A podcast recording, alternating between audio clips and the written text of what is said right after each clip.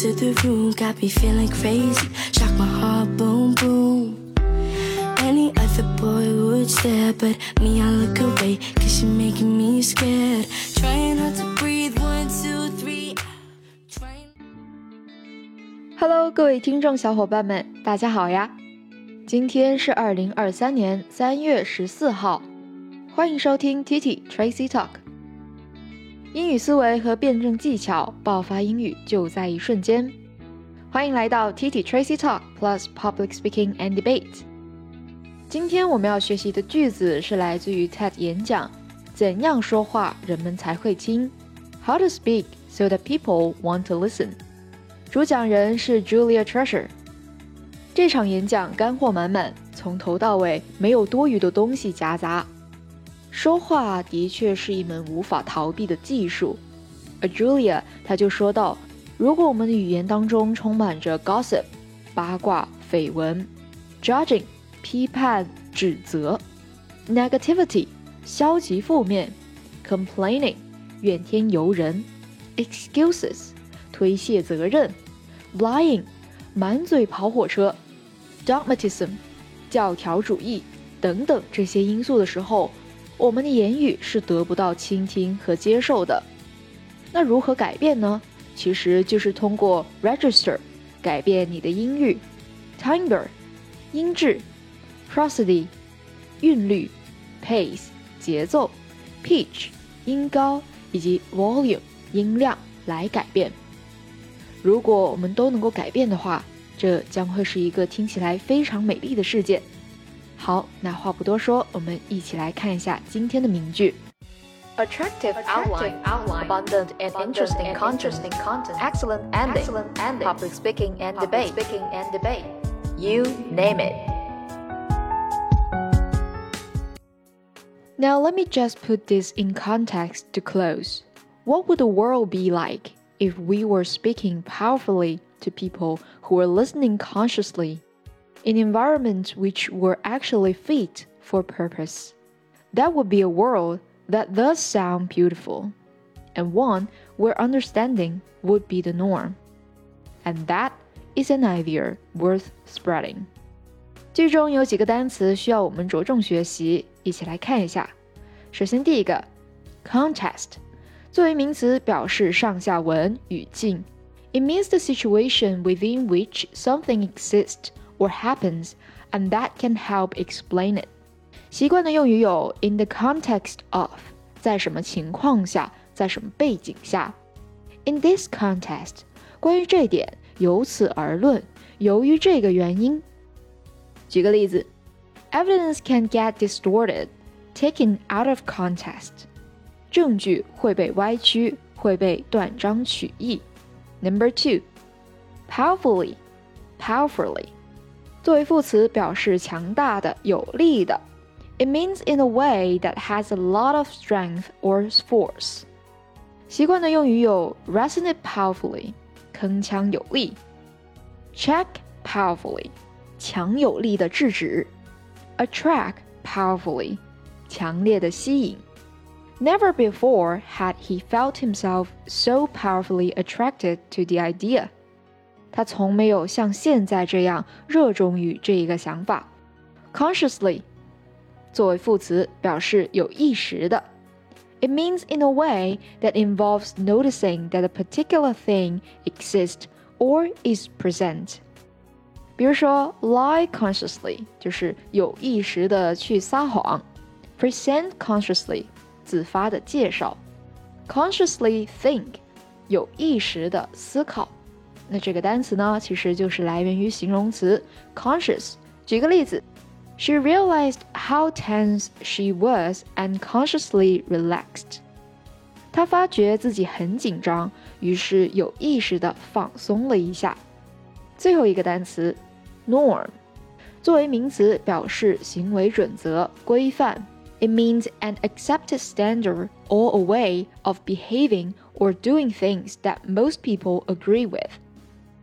那习惯的用语就有 social norm 社会规范。举个例子，Everyone should abide by our social norms。我们每个人都应该遵守社会行为准则在这句话中需要注意的是 abide by 这一个习惯搭配。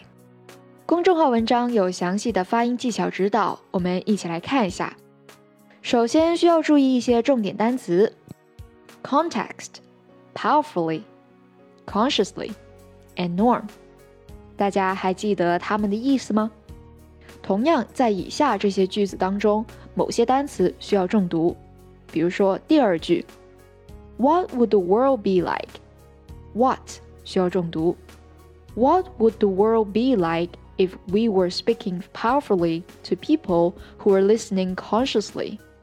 In environments which were actually fit， 这个重句当中的 actually fit 需要重读，表示这个真正适合的环境。最后一句话，That would be a world that does sound beautiful. Does 表示强调，thus sound beautiful, and one where understanding would be the norm, and that is an idea worth spreading. That 也需要重读，表示 这个才是真正值得传播的想法。再来看一下一些失去爆破的单词，比如说，does sound beautiful，does 和下一个单词 sound 连在一起。因此，does sound 就可以连在一起，后面的 s 就不需要再去停顿，不需要读成 does sound。That would be a world that does sound beautiful。同样，在第一句话当中，Now let me just put this in context to close。Let 以及 just 后面的 t 这个发音都可以省去。Now let me just put this. Let me just put this. 接下来进行慢速朗读，一起开口试试吧。Now let me just put this in context to close. What would the world be like if we were speaking powerfully to people who were listening consciously in environments which were actually fit for purpose? That would be a world that does sound beautiful, and one where understanding would be the norm. And that is an idea worth spreading. 想要得到别人的接受和倾听，我们必须改变我们沟通的态度，让别人想听你说的话。那么你说的话就要简洁、真实，让对方觉得你是值得信任的人。多为对方思考。上一期节目留下了两条英汉互译作业，不知道大家完成的情况如何？首先来看一下第一句话：船长的英勇行为激发了他们的决心。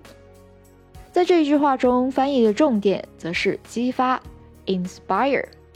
同样，我已经给出了英勇的这一个单词 （heroic），所以这一句话的翻译就是 “The captain's heroic deeds。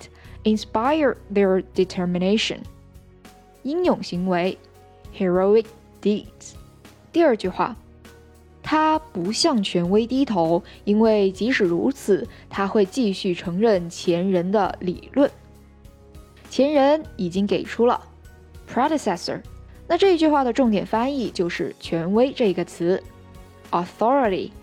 He does not bow to authority because if so, he would continue to recognize the theories of his predecessors. 节目末尾，小溪想要提醒你，公众号文章后面有对应的相关练习，大家可以留言打卡，并分享你的学习成果。每一期练习的答案都会在下一期推文当中发布。好了，本期节目就到这里结束了。微信搜索 Tracy 崔小溪，点击菜单播客专栏就能获取文字版笔记。Stay tuned。还没有听过瘾吗？想要继续收听精彩的内容吗？记得 subscribe 订阅我们的频道，时刻留意更新哦。This podcast is from TT Tracy Talk.